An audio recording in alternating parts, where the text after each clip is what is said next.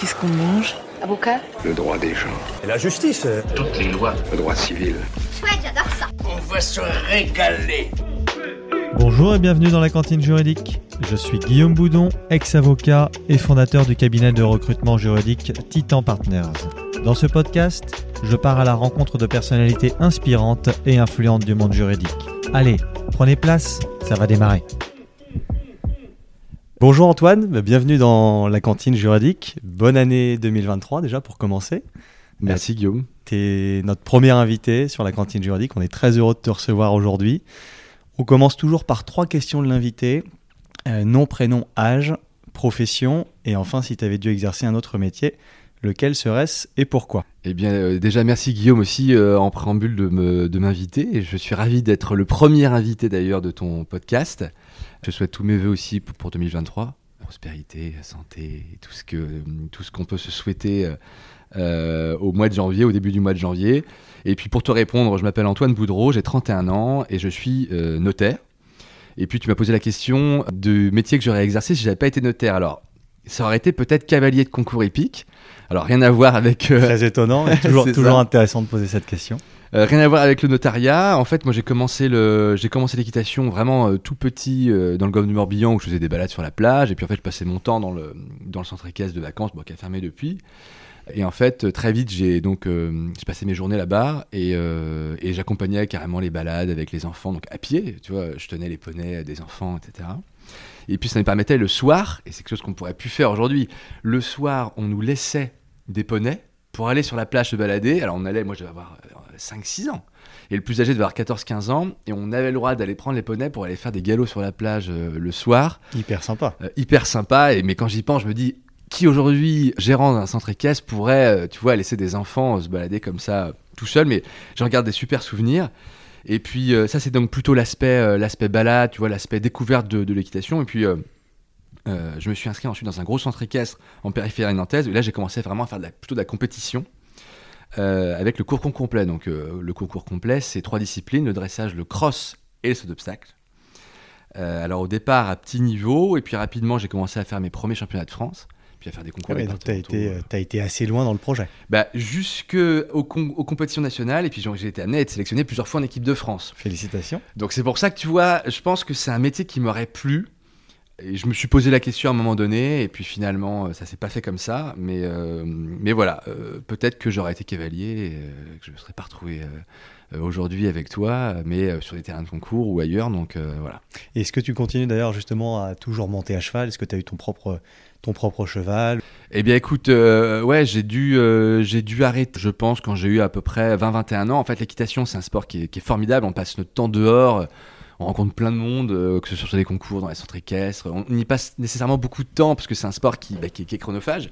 Il y a préparer le cheval, monter à cheval, ensuite euh, s'occuper du cheval après la séance, et puis on passe aussi du temps euh, à faire d'autres choses dans ce, dans ce genre de structure. Ça nécessite de prendre du temps.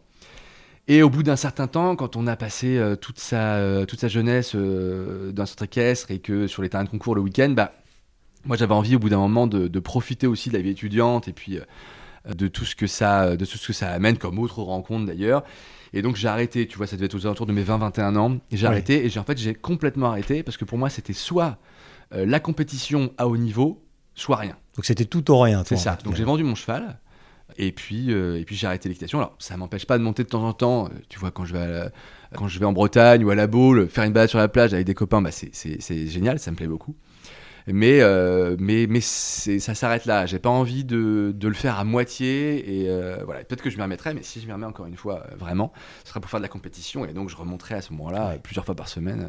Ouais, J'imagine quand tu as connu la compétition, en tout cas un tel niveau de pratique, en faire pour le loisir, c'est sympa, mais ça peut être aussi un peu frustrant. Ben et oui, je, je crois que tu as le mot juste.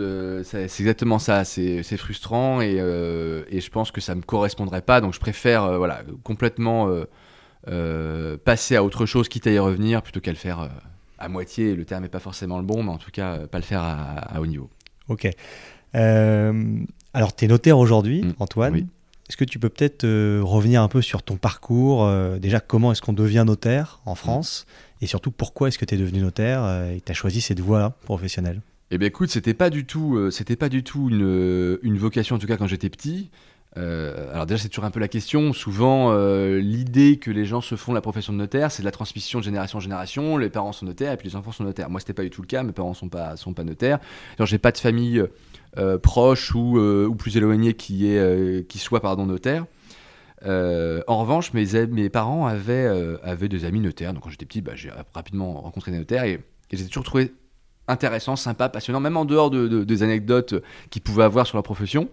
Je m'entendais bien avec eux, euh, j'avais euh, de, bons rapports avec, euh, avec ces personnes-là, mais ça s'arrêtait là. J'étais pas du tout piqué par le notariat. Je, dis ça vraiment. Et puis, à l'adolescence, j'avais plein de projets. Je sais pas ce que je voulais faire. Moi, j'ai voulu être préfet. Bah, tu vois, cavalier, c'était éventuellement une idée. Puis après, je voulais avoir mon entreprise. Et puis, au moment du bac, en fait, j'étais très intéressé par l'immobilier déjà. Donc, il y a quand même un terrain. Et donc, je me destinais plutôt une activité d'agent immobilier D'accord. et une activité de marchand de biens en parallèle. Et ce qui me plaisait dans le marchand de biens, c'était euh, des, des- des- des immeubles, des appartements anciens euh, qu'on rénovait ou qu'on restaurait, tu vois, euh, pour les revendre. Donc ça, ça m'intéressait beaucoup. Euh, donc j'ai fait des stages en intégrant l'école supérieure des professions immobilières. Euh, j'ai fait des stages sur les trois premières années, vraiment dans cette optique-là. Et donc, tu as commencé ta, ta- ton parcours universitaire déjà par une, un parcours dans l'immobilier plutôt que dans le juridique. Vraiment. C'est intéressant. C'est exactement ça. Euh, j'étais, euh, j'étais dans cette école qui, euh, qui était spécialisée vraiment dans, dans la- dans- dans tout ce qui est profession immobilière au sens large. Et, et donc, c'est comme ça, effectivement, que j'ai, j'ai mis les- le premier pied dans, cette, dans ce secteur immobilier, qu'on retrouve évidemment beaucoup dans le notariat. Mais après, j'ai un peu modifié, ou plutôt précisé mon projet, puisque quand j'ai attaqué mon master, toujours à l'ESPI, euh, bah là, je me suis plutôt intéressé à l'immobilier d'entreprise. Donc, euh, les locaux d'activité, euh, les, bureaux, les entrepôts de stockage, qui ont connu un boom d'ailleurs euh, pendant le Covid, parce qu'avec l'e-commerce, le développement de l'e-commerce pendant le Covid, il y a un fort besoin là-dedans. Bon, j'étais déjà plus, plus dans ce secteur-là, mais c'est un métier qui m'aurait plu, parce que le B2B, pareil, on était plutôt en relation avec des professionnels, et ça me plaisait aussi d'avoir des, des relations euh, entre professionnels.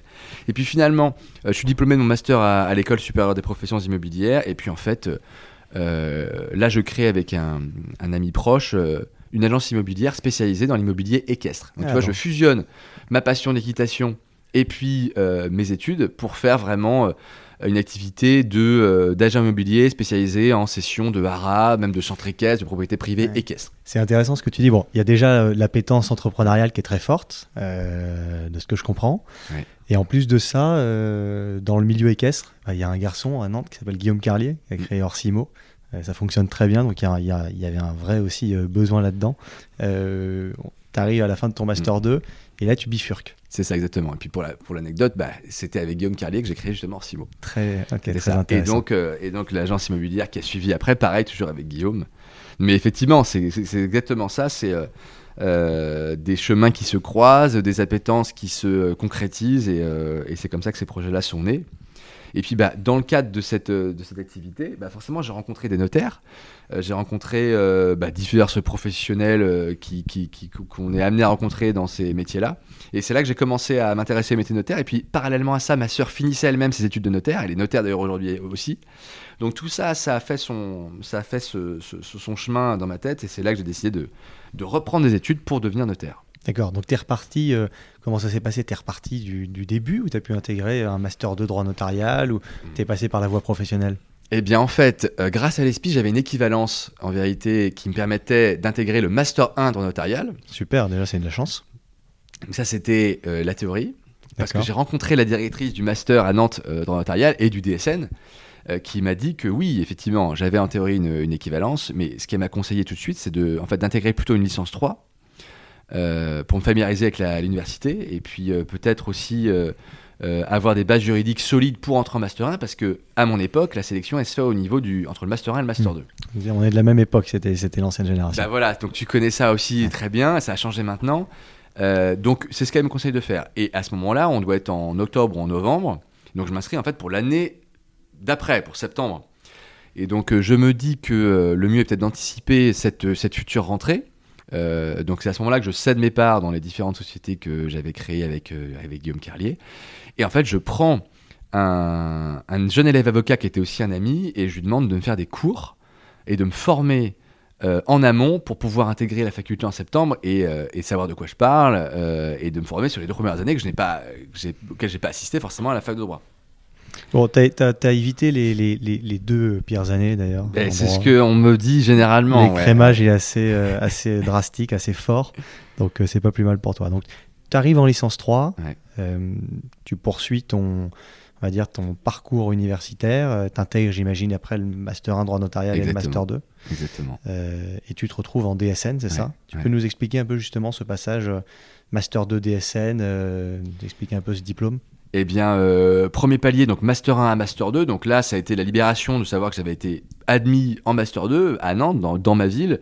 Donc ça, ça a été une première victoire parce que c'était un, vrai pari de reprendre mes études en troisième année. J'avais plus de temps à perdre. Euh, je me trouvais avec des camarades de promotion qui étaient quand même un peu plus jeunes que moi. Voilà, le, but c'était vraiment d'avancer et surtout de ne pas redoubler et d'être intégré dans un master 2. L'idéal à Nantes, ça a été le cas, donc euh, super. Et en fait, quand tu intègres le master de droit notarial, tu es de droit euh, admissible au DSN. Donc, naturellement, en fin de master 2, on attaque le DSN et donc diplôme supérieur du notariat, voie universitaire pour arriver à la profession de notaire, et qui se fait en fait, le diplôme s'obtient en alternance sur deux ans, 4 euh, semestres réalité. Euh, et, donc, euh, et donc je fais tout ce DSN à Nantes et je finis par soutenir mon mémoire qui me permet d'avoir le diplôme de notaire. Et ensuite je prête serment et je deviens notaire. Bon, tu as, une, as une chance dans ton parcours déjà, c'est d'être pris dans ce master de droit notarial. en plus à Nantes, on connaît les difficultés, surtout à l'époque. tu as bon nombre d'étudiants qui se retrouvent sur le bas-côté de la route avec un mm. master 1 qui sont pas admis en master 2, donc c'était une chance. Moi j'imagine, dû à une expérience professionnelle aussi au préalable qui était très intéressante. Euh, tes débuts, tu arrives en études notariales, tes premiers stages, euh, ton DSN. Comment ça se passe, tes débuts de stagiaire en études notariales? Est-ce que ça se passe déjà d'ailleurs, j'imagine, à Nantes, forcément? Ça se passe à Nantes, et en fait, c'est une très grosse découverte parce que j'attaque tout de suite dans une, dans une très grosse étude nantaise. Je voulais commencer vraiment par, euh, par le gros parce que c'est souvent, c'est souvent dans une grosse étude qu'on peut avoir une, trouver une bonne école. Euh, et là, pendant près de trois mois, parce que c'était l'été, euh, je découvre vraiment euh, ce que c'est que ouvrir un dossier, comment on s'adresse à un client, comment on s'adresse à un confrère, quels sont les points à vérifier d'emblée dans un dossier, quel courrier envoyer, à qui, quand. Et puis, c'est aussi là que j'ai commencé à tisser mes premiers, premiers liens d'amitié avec des personnes qui étaient alors stagiaires aussi, comme moi. et qui sont devenus mes confrères, pareil, qui ont prêté serment. Et donc, voilà, j'ai eu mes premières expériences vraiment notarial, professionnel, et puis aussi mes premières euh, relations qui deviennent aujourd'hui des relations confraternelles avec des, bah, des confrères qui sont surtout des amis. Euh, mais c'est vraiment lors de ce premier stage de trois mois dans cette grosse étude que je, me rends compte que le notariat, c'est une perpétuelle remise en question de soi, de ses compétences, de son savoir. Je vois que tout le monde en fait se pose toujours des questions, les plus expérimentés comme les plus jeunes, comme les, stagiaires, et vraiment euh, l'idée c'est toujours de, de, rechercher des réponses, de soulever aussi des problématiques. Vraiment en fait ce qu'on voit à la fac, on doit soulever des problématiques, euh, dégager euh, ce, qui doit être, euh, ce qui doit être relevé ou pas, et puis surtout répondre aux questions après juridiques qui se posent. Donc voilà, c'est vraiment premier stage et grosse découverte, et je me rends compte que ça me plaît et que je veux continuer, je veux continuer dans cette voie. Donc tu poursuis ensuite deux ans de DSN, j'imagine, dans la même étude? Non, euh, pour mon DSN, j'intègre une étude créée, donc je passe du tout au tout, euh, de la grosse étude vraiment, une grosse étude nantaise, à la toute petite étude créée, parce que quand j'arrive dans cette étude créée par la loi Macron, euh, la loi croissance de 2015, ben, en fait, on est deux. Il y a la notaire titulaire et moi. Bon, opportunité aussi exceptionnelle pour apprendre, j'imagine. Eh ben, c'est exactement ça. Je passe d'une étude où, où en fait les services sont sectorisés, donc c'est très intéressant pour se spécialiser et pour apprendre. là, évidemment, il n'y a pas de secteur puisqu'on est deux. Et donc en fait, je me rends compte que dans l'étude créée, bah, il faut passer par tous les postes. Donc euh, je commence vraiment au standard, tu vois. Euh, et puis on parlait du standard parce que bah, forcément, le standard ne sonne pas autant que dans une grosse étude. Donc ça me permet en même temps de découvrir bah, évidemment les actes euh, qu'on peut passer en, actes courants, les actes complexes, les actes de droit de la famille, les consultations juridiques avec les clients. Vraiment, je découvre tout un tas de choses et je me rends compte que l'étude créée, c'est hyper intéressant parce que c'est hyper complet et que je trouve face à des problématiques juridiques ultra variées tous les jours. Donc là, j'apprends énormément. Et puis en même temps, l'étude se développe. Euh, tu vois, quand je quitte cette étude-là à l'issue de mon DSN, on doit être, euh, on doit euh, on doit être 6. Donc j'ai vu l'étude se développer, j'ai vu la façon dont ça s'est développé, et, et, ça m'a permis, tu vois, de me former non seulement au métier de notaire, mais également à ce qu'est une entreprise créée nouvellement, et puis comment on peut faire pour la, pour la développer au mieux. Donc grosse expérience aussi qui concrétise bah, toutes ces années d'études et ce DSN. Donc tu passes d'une aventure entrepreneuriale euh, au notariat, et finalement tu te retrouves très vite bercé dans une nouvelle aventure entrepreneuriale. Est-ce que c'est cette aventure-là qui t'a donné envie, plutôt, pardon, toi-même de recommencer une nouvelle aventure entrepreneuriale? Aujourd'hui, on va en parler. Tu es en cours d'association, tu fais partie des, des notaires Macron. Est-ce que mm. tout ce cheminement-là, finalement, tu l'avais déjà à l'origine? Parce que s'installer, surtout en tant que jeune notaire, euh, c'est compliqué. L'aventure entrepreneuriale, c'est un métier à part entière. Euh, est-ce que tout ça, ça a fait un cheminement dans ta tête et c'est ce pourquoi aujourd'hui tu t'associes euh, comme notaire? Mais c'est une question intéressante. Je crois que dès le début, et même avant que je commence mes études tu vois, d'immobilier, ma volonté, ça a toujours été d'être à mon compte, d'avoir mon entreprise. Ou, voilà. Donc, quand je me suis lancé dans mes études de notaire, moi, de toute façon, l'objectif, c'était euh, c'était de m'associer soit à une étude historique ou de m'installer, mais en tout cas, c'était de devenir euh, notaire titulaire de mon étude. Ça, ça a toujours été euh, mon souhait, ma volonté. mais après, il a fallu que je mette ça en perspective avec la réalité. Quand j'ai commencé mes études, je me suis rendu compte que bah, c'était quand même un métier avec un numerus clausus, donc ça, je le savais. Mais j'avais pas forcément pris la mesure des difficultés qu'on pouvait rencontrer pour trouver un poste dans une étude qui nous plaît euh, et dans laquelle il y a des perspectives. Donc, euh, je pense que j'ai adapté, euh, adapté aussi mon parcours en fonction de ça. Et puis, en fait, naturellement, je me suis retrouvé dans une étude créée au, au départ. Et je suis reparti dans une étude créée dans laquelle je suis aujourd'hui parce que je crois que c'est là qu'il y avait vraiment de belles perspectives. Et tu le disais, effectivement, bah, toi, comment on a un esprit d'entrepreneur. Et je pense que c'est dans les études créées que. on a le plus la liberté d'entreprendre, même s'il y a beaucoup de choses à faire aussi dans les études historiques. Euh, je crois que vraiment, on a toute l'attitude dans une étude créée. Il y a plein de choses à faire. C'est vraiment euh, un challenge qui est, très intéressant. Euh, et donc, je pense qu'effectivement, ça, ça, collait bien avec, avec ce que je voulais depuis le départ. Donc, je me retrouve bien dans cette, dans, ce, dans cette future association. Est-ce que tu fais officiellement partie aujourd'hui des ce qu'on appelle les notaires Macron? Ou c'est une association en tant que telle euh, hors notaire Macron Non, c'est vraiment, euh, je pense qu'on peut, on peut se dire considéré comme étude Macron parce que l'étude dans laquelle je suis a été créée, euh, c'est une des premières études créées par la, loi, Macron, elle a été créée en 2017. Donc, même si aujourd'hui je m'associe, donc je ne suis pas moi-même le créateur de cette, de cette étude, l'étude en elle-même est bien issue de, cette loi. Donc oui, je pense que je suis considéré comme un créateur par le simple fait de m'associer dans une étude créée. Je pense que oui, on peut parler de, on peut parler de ça. Alors justement, est-ce qu'on peut revenir un peu sur cette expérience de créateur d'une étude notariale euh, et aussi comme jeune associé, parce que tu n'es pas, pas très vieux aujourd'hui. Mm. Euh, quand on est entrepreneur euh, comme toi, bah, il y a toute une partie d'acquisition de clientèle, de gestion d'une étude notariale, de management, de recrutement aussi, de sujets de pilotage d'activité. cette expérience-là aujourd'hui, très concrètement, comment ça se passe pour toi? Est-ce que c'est bien vécu? Eh bien, euh, oui, et c'est une expérience qui est, très enrichissante parce que euh, l'étude créée, c'est euh, le, tout possible à condition de surtout de, ne pas faire d'erreur et de, prendre son métier d'officier public et ministériel vraiment très au sérieux et de toujours avoir en visuel la maîtrise parfaite de son dossier. Et puis aussi garder le, cap et puis rester toujours prudent dans tous ces dossiers vraiment euh, je pense que c'est la première chose à faire. Et après au niveau vraiment de l'entreprise c'est pareil là on a la chance d'avoir une, équipe formidable de, de, quatre collaborateurs et donc de deux notaires qui se passe très bien. On est une équipe alors ça peut paraître cliché mais c'est la réalité. On est une équipe plutôt jeune et dynamique, avec vraiment euh, un super climat qui est, euh, qui est très familial et euh, où il y a beaucoup de relations, beaucoup d'échanges perpétuellement. Avant de commencer le podcast, c'est ce que je te disais, moi, la, porte de, de, de, mon bureau et celle de ma future associée est toujours ouverte. donc il y a beaucoup d'échanges. Et, et c'est ça qui nous permet d'être réactifs. voilà, dès qu'il y a une question, un questionnement un peu particulier, quoi que ce soit, bah, les, les clients n'hésitent pas à venir nous voir, on répond à leurs questions.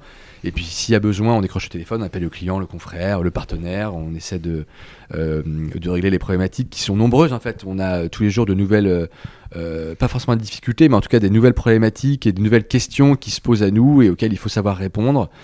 Donc c'est tout ça aussi l'étude créée et, oui je pense que cette expérience d'avoir attaqué une étude créée ça m'a permis de, voir ce qu'il en était et d'aujourd'hui d'être capable de prendre tout le bon que j'ai vu dans ce que j'ai vu avant et pour l'adapter et pour l'intégrer dans cette nouvelle étude. Est-ce qu'on n'est pas trop jeune justement quand on est un jeune notaire comme toi pour euh, embrasser une, un poste ou en tout cas des fonctions de, notaire associé tout de suite. Tu le disais, quand on est avant tout, avant tout, on est des juristes, vous êtes des officiers ministériels, on rend le droit. J'ai étudié le droit, je l'ai pratiqué également. C'est difficile euh, quand on est jeune au départ euh, de répondre à ces, à ces sujets et à ces attentes. Euh, comment ça se passe dans la pratique? Est-ce que tu te fais des frayeurs? Est-ce qu'il il y a des choses qui te, qui te stressent au quotidien? Eh bien, écoute, c'est intéressant comme question. en fait, le... déjà, je pense que le notariat, c'est un métier où il faut avoir conscience qu'il y a beaucoup de stress. Euh, et donc je crois que euh, quand on choisit ce métier, mais quel que soit le poste d'ailleurs, euh, du standardiste, l'assistante en passant par le formaliste jusqu'au notaire, et au clair bien entendu, il faut savoir gérer la pression. Donc oui, je te confirme que l'idée c'est toujours d'éviter de se faire des frayeurs parce que l'objectif c'est vraiment de tout anticiper pour lever toutes les problématiques comme on en parlait juste avant et de façon à les traiter vraiment efficacement en amont dans tous les dossiers. Maintenant, c'est sûr que encore une fois, ça reste un métier stressant, ça reste un métier où on engage une, responsabilité qui est, euh, qui est, très importante. Donc oui, c'est vrai que euh, l'âge fait que euh, on a vraiment envie de, je pense, de évidemment de bien faire et puis surtout de ne pas faire d'erreur parce qu'on sait qu'on a une carrière qui nous attend, une carrière qui est longue. Et puis, et puis on a envie que cette carrière soit pérenne, soit sereine. Donc, je pense que justement, euh, plus on est jeune et plus on a, euh, enfin en tout cas, euh, je parle pour moi, mais on a, on a envie vraiment de bien faire les choses. Et, puis c'est le pendant, ce qu'on disait sur l'entreprise, bah, quand on fait bien les choses, c'est comme ça qu'on s'assure une, clientèle qui est satisfaite. Complètement. et puis en, qui nous fait confiance et qui a envie de continuer avec nous, de se développer avec nous. Et donc bah, ça, nous, ça nous pousse encore une fois à vraiment être très carré, être très euh, à être parfait en fait dans notre profession, mais comme le sont euh, tous mes confrères, que ce soit des études historiques ou, ou créées. Mais c'est vrai qu'encore une fois, je parle pour moi et euh, effectivement, être relativement jeune, ça, ça pousse justement à, être très prudent, à, être, à faire les choses du, mieux possible. de façon à se bâtir une clientèle encore une fois satisfaite et puis même à, exercer sereinement. En fait, je pense que c'est ça à, quoi on aspire. C'est un exercice serein euh, et puis euh, rigoureux euh, dans l'application de, notre profession. Tu parlais justement de te bâtir une clientèle. Aujourd'hui, cette acquisition de clientèle, quand on dirige une étude notariale, comment ça se fait Est-ce que c'est les clients qui viennent à toi? Est-ce que c'est le réseau nantais Est-ce que c'est ton étiquette d'entrepreneur? Est-ce qu'on a le droit en tant que notaire d'aller chercher des clients déjà? Hmm. Comment vous faites dans la pratique? Alors, je crois que, encore une fois, je vais parler pour, euh, pour les études créées et plus spécifiquement pour, euh, pour, euh, pour la mienne. Je crois que d'abord, la clientèle se bâtit sur un, sur un réseau personnel, familial, professionnel, antérieur. Se bâtit également forcément sur, sur le fait bah, qu'on est notaire et qu'aujourd'hui, bah, le notaire, on doit en passer par lui pour, pour passer des, notamment les, les, actes immobiliers, qui sont les actes dits courants. Donc il y a cette partie-là aussi. Et puis, euh, et puis ensuite, je pense que euh, ça, ce sont les, fondations. Et après, euh, assez naturellement, à partir du moment où, la clientèle est satisfaite, encore une fois, j'en reviens à ça, et que le dossier a bien été traité en temps et en heure, qu'on est réactif, parce que c'est ce que nous demande aussi la clientèle, diligent et puis disponible. Ça, je crois que c'est un, gros. vraiment un gros point qui permet de, satisfaire la clientèle, c'est vraiment la, disponibilité. Ben, je crois que après le, euh, ça se fait naturellement. Je pense que les gens se parlent et, euh, à partir du moment où il y a de la satisfaction, et eh ben, je crois que euh, les gens sont rassurés, sont, sont heureux quand ça se passe bien. Et, par, et parlent de toi d'ailleurs dans la, par la occasion. Exactement, et, effectivement, ça se fait comme ça. c'est un peu le bouche à oreille. Et d'ailleurs, pour, parce que pour te répondre, mais tu le sais, effectivement, on n'a pas le droit de faire de publicité, on n'a pas le droit de, de, se, de, se, vendre en quelque sorte. On a une profession qui est donc réglementée avec des règles déontologiques qui sont très strictes. Et donc l'idée, c'est de, c'est de ne pas faire de publicité. Donc euh, c'est simplement par notre, euh, euh, notre accompagnement dans les dossiers auprès des clients qu'on, peut développer une clientèle. Après, c'est par là que ça se passe, effectivement, et pas par une, pas par une publicité. Bon, de beaux ingrédients pour réussir en 2023, même si d'ailleurs la réussite est déjà actée pour vous. Hein. Mmh. vos enjeux pour 2023, justement, au sein de l'étude en termes de développement, quels sont-ils, justement? Eh bien, euh, l'idée de sur 2023, c'est euh, déjà, euh, on est dans une situation, on en a parlé un petit peu avant de commencer le podcast, dans laquelle il faut être prudent, je crois. aujourd'hui, on est face donc, à une inflation qui certes aujourd'hui commence à, être, à, stagner un petit peu. On est face également à un taux d'usure pareil qui, a un petit peu augmenté, mais qui était amené à freiner certains projets immobiliers notamment. Euh, l'immobilier étant une grande partie euh, forcément de notre, euh, de notre, profession, ouais, notre, activité. Donc prudent sur le premier trimestre, mais une volonté quand même de continuer à se développer parce que je crois que dans les grandes villes, malgré tout, ben, il y a encore de la demande. Il y a encore, notamment pour Nantes, 8000 nouveaux Nantais tous les ans, des gens qui ont besoin de se loger, qui ont envie d'acheter, et puis une notaire historique qui ont envie de, souvent de, de, vendre, de racheter, de faire des projets, de continuer à, euh, à investir en immobilier qui reste, euh, dans tous les cas, euh, en tout état de cause, une, valeur refuge. et ça le restera, à mon sens. Donc prudent sur le premier trimestre, mais de l'optimisme quand même.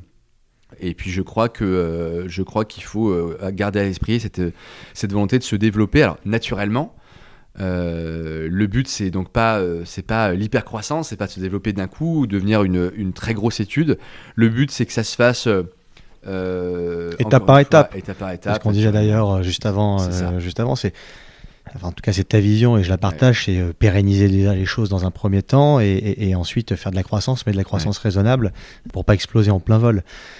Mais avec cette croissance raisonnable, justement, je te pose une question qui peut peut-être paraître un petit peu banale, mais qui est intéressante sur ta vision, mm. justement. dans, dans 10 ans, professionnellement, qu'est-ce que qu'est-ce que tu veux euh, où est-ce que tu veux être? Est-ce que tu veux que ton étude notariale ce soit une grosse étude notariale nantaise avec une cinquantaine soixantaine de collaborateurs? Ou est-ce que tu as vocation à garder euh, justement une étude notariale plutôt familiale à taille humaine comme on en voit euh, pléthore à Nantes? Eh bien, je pense que je pense que notre idée c'est plus ça, c'est de garder une étude malgré tout à taille humaine. Moi, dans 10 ans, je me vois dans cette même étude. Euh, alors qu'elle aura sûrement évolué. Il euh, y, a beaucoup de choses en ce moment qui font que euh, les études doivent de toute façon évoluer. Mais moi, encore une fois, j'aime l'idée de, pérennité, de stabilité. Et donc, moi, l'idée, c'est vraiment de, rester dans cette étude, de, la développer. Et alors, sans doute, sans doute que non, on ne sera pas dans 10 ans une, étude avec une cinquantaine de collaborateurs, parce que je crois que je crois que c'est pas forcément notre ADN, en tout cas aujourd'hui. Après, l'ADN, ça peut être modifié. Mais, euh, mais en tout cas, euh, en l'état actuel, euh, on sera plutôt amené à avoir une croissance naturelle et puis qui se fait au fil de l'eau. sans avoir forcément une volonté vraiment d'exploser. Je crois que notre but aujourd'hui, c'est notre but aujourd'hui, c'est pas ça. C'est plutôt de développer quelque chose de qui soit pérenne, mmh. vraiment avec une équipe qui soit épanouie. C'est hyper important que les collaborateurs se sentent bien et qu'ils puissent évoluer dans un environnement familial où encore une fois il y a du contact humain et ce qui n'empêche pas de, après de, développer des process et de vraiment euh, euh, bah, de, construire une, vraiment une, étude qui soit euh, bien adaptée au, marché. Mais je crois que le fait d'être à taille humaine, justement, c'est bien adapté et c'est, comme ça, je crois qu'on répond encore une fois aux, demandes des clients, qui aujourd'hui bah, d'avoir des, des, collaborateurs et des notaires au téléphone, des réponses relativement rapides, on demande de la, de la réactivité et de la disponibilité. Et je crois que c'est en restant une étude familiale, contrairement à ce qu'on pourrait peut-être penser, qu'on garde ce contact avec les clients aussi et qu'on évite la, multiplication euh, des interlocuteurs. En tout cas, je crois que ça nous correspond mieux euh, de cette façon-là parce que je pense qu'on est construit comme ça. Et, voilà, aujourd'hui, c'est l'idée que j'en ai. Dans 10 ans, à mon sens, c'est plutôt là qu'on en, sera. Tu parlais de bien-être justement des, collaborateurs au sein de l'étude. Moi, je vais te parler de ton bien-être à toi. Euh, t'es jeune papa, t'es euh, notaire, euh, casquette d'entrepreneur. comment est-ce que tu arrives concrètement aujourd'hui à concilier ta vie de jeune chef d'entreprise et de papa? Eh bien, écoute, je t'avoue, Guillaume, qu'en ce moment c'est difficile parce qu'avec ma femme on dort très peu. J'imagine. Donc mon fils est né au mois de mai et, et là on est dans une, dans, une, dans une passe un peu compliquée, surtout la nuit. Mais bon, on est très, on est très heureux et, euh, et, voilà, on est quand même en forme et on arrive à, que ce soit ma femme ou moi, à, vraiment à, avoir une vie professionnelle euh, tout aussi épanouie que notre vie euh, personnelle. Et d'ailleurs, l'idée c'est ça, hein, je crois, c'est trouver vraiment un équilibre entre la profession et la vie privée. Et je crois d'ailleurs que, mais que ce soit dans, le notariat ou ailleurs, je crois qu'on est aujourd'hui dans une mutation où les professionnels euh, ont envie justement de euh, d'avoir une vie de famille, en fait, de, vraiment trouver bah, l'équilibre dont, je parlais juste avant. de se donner évidemment dans sa vie professionnelle, parce que encore une fois, moi l'idée c'est que cette activité professionnelle, j'en ai besoin aussi pour mon équilibre et j'adore ce que je fais, j'adore mon métier. Et la profession de notaire, on sait très bien qu'il y a des, des, bah, des horaires un peu à rallonge. Euh, il y a des journées longues et c'est pas forcément simple de concilier tout ça avec sa vie de famille, mais il faut s'efforcer de le faire, faut, faut, et puis il faut que ce soit naturel. Aujourd'hui, j'arrive, je pense, à, concilier cela, et, mon but, c'est vraiment de concilier encore une fois, de continuer à concilier sa vie de famille et sa vie professionnelle. Je pense que c'est important. Et je pense que c'est dans l'air du temps. vraiment, euh, on en est un petit peu moins que dans les précédentes années. On voyait vraiment, euh, mais que ce soit les notaires et les collaborateurs, faire des horaires euh, vraiment exécrables. Hein. Exécrables. Aujourd'hui, on en revient. Moi, c'est la sensation que j'ai. Et je pense que c'est et je pense que c'est une bonne chose. je pense que c'est une bonne chose et je pense que tu vois ton activité. Je pense que les les collaborateurs ont maintenant envie d'être euh, d'avoir des horaires euh, normaux, euh, d'avoir leur vie de famille. Et, je pense que c'est normal et je pense que c'est aussi. je pense que c'est dans l'air du temps et qu'encore une fois, ça, devrait être, ça devrait se développer en ce sens. Je partage tout à fait cette vision-là. Tu vois, c'est assez étonnant parce qu'on est dans un, on est dans une société qui est en pleine mutation. on a l'arrivée de beaucoup de legal tech. On va, on va en discuter. Tout va très vite et en même temps, j'ai l'impression qu'on est une génération qui a envie de revenir un peu aux fondamentaux, c'est-à-dire avoir cet équilibre de vie là euh, vie professionnelle, euh, vie personnelle. Euh, je pense qu'il faut mesurer les choses très rapidement en tant que jeune chef d'entreprise, parce qu'il y a un vrai sujet aussi pour les études notariales. On recrute beaucoup, comme tu le sais, pour des études notariales.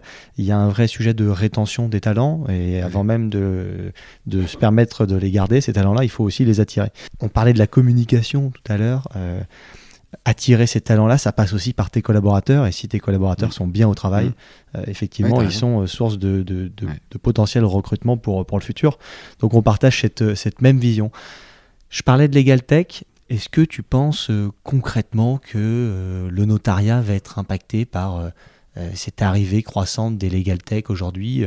Alors on va pas en revenir à un remplacement du métier de notaire, mais est-ce que comment tu vois les choses? Est-ce que tu vois ça comme une force, c'est-à-dire on va intégrer ça justement dans notre profession au quotidien, ou est-ce que toi concrètement ça te fait un peu peur aujourd'hui? Eh bien, écoute, je crois que les legal tech euh, sont une façon d'adapter notre façon de travailler. Je pense qu'il faut s'en emparer. Euh, il faut s'en emparer parce que je pense que c'est euh, vraiment en, les, en, connaissant ces legal tech qu'on peut s'en servir et c'est en les maîtrisant euh, qu'on peut faire en sorte que en fait ça nous, ça nous apporte des choses.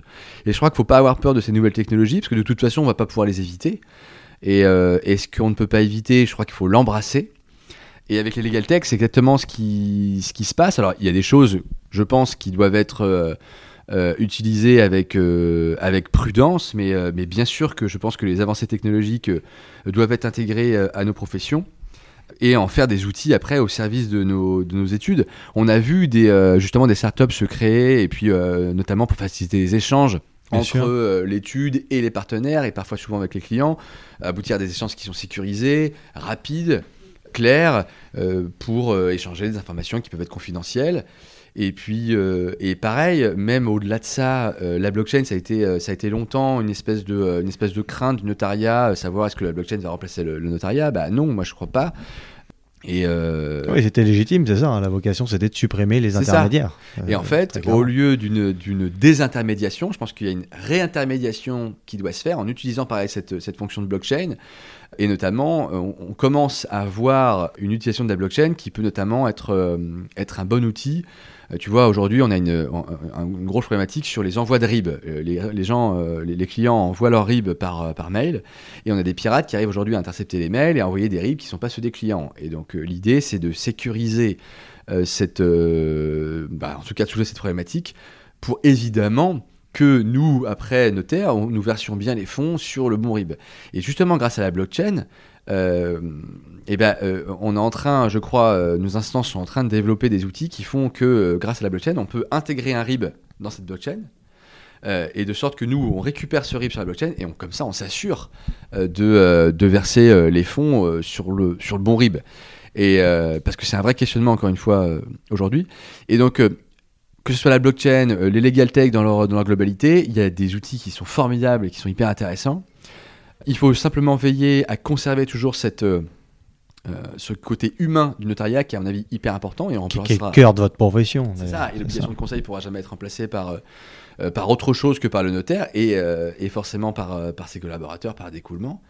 Mais, mais je crois que On l'a vu aussi dans le Covid, on s'est servi de- des nouvelles technologies, tu vois, l'acte à distance qui s'est développé dans le Covid, euh, le tout euh, dématérialisé, on, on y vient, on est quasi sur, la, sur le zéro papier à l'étude. Et les actes, en- les actes à distance, donc je l'ai dit, la visioconférence, tout ça, ce sont des outils, l'acte électronique, Oui. bah, qui, qui s'est intégré maintenant euh, dans quasi toutes les études. Il y a eu de nombreux efforts d'ailleurs qui ont été faits euh, C'est ça. euh, pendant la période du Covid, post-Covid. Moi, je vois des études notariales qui étaient, euh, qui étaient archaïques dans leur manière d'exercer. Elles ont fait des efforts considérables. C'est ça. Je pense qu'il a fallu s'adapter et ça n'a pas forcément été, été simple. Mais, euh, mais force est de constater qu'on a aujourd'hui des instances qui sont très dynamiques et qui font, euh, qui font beaucoup, qui font preuve de beaucoup de résilience et de beaucoup d'efficacité dans euh, cette recherche d'adaptation euh, à ce nouveau monde. On entend souvent parler du nouveau monde. Et, euh, et, et- je crois qu'on le fait bien et que par contre on le fait avec, euh, euh, encore une fois, ce sont des mots qui sont revenus beaucoup euh, dans nos échanges, mais avec, euh, avec sérénité et avec, avec prudence. Voilà, on se sert des outils une fois qu'on les maîtrise et là on les met en place. Euh, euh, et on les met pas en place comme ça euh, euh, à la volée. Donc je crois que c'est aussi intéressant. Il faut mettre en perspective tout ça. Oui, les outils, notamment les Tech, sont une, une source de, euh, je pense, de, de simplification et, euh, Et de facilitateur aussi Voilà, de- exactement. de- du Et par business. contre, à condition de bien les maîtriser. Euh, voilà, je crois que c'est ça surtout euh, qui est important. D'accord. Et quel conseil, avant de terminer, est-ce que tu pourras donner aux, aux étudiants euh, ou aux personnes qui sont qui ont amorcé des études de droit, Ouais. euh, qui souhaitent devenir notaire aujourd'hui Est-ce que tu aurais quelques tips, tel- quelques bonnes recommandations à Ouais. leur apporter? Eh bien, je crois que la première chose, c'est euh, euh, de, de, de, de bien travailler à la fac parce que effectivement, bah, ça reste aujourd'hui. Il y, a- il y a toujours cette sélection, mais désormais qu'en master 1, Oui. de la L3 à la- au master 1, donc c'est important de, de travailler.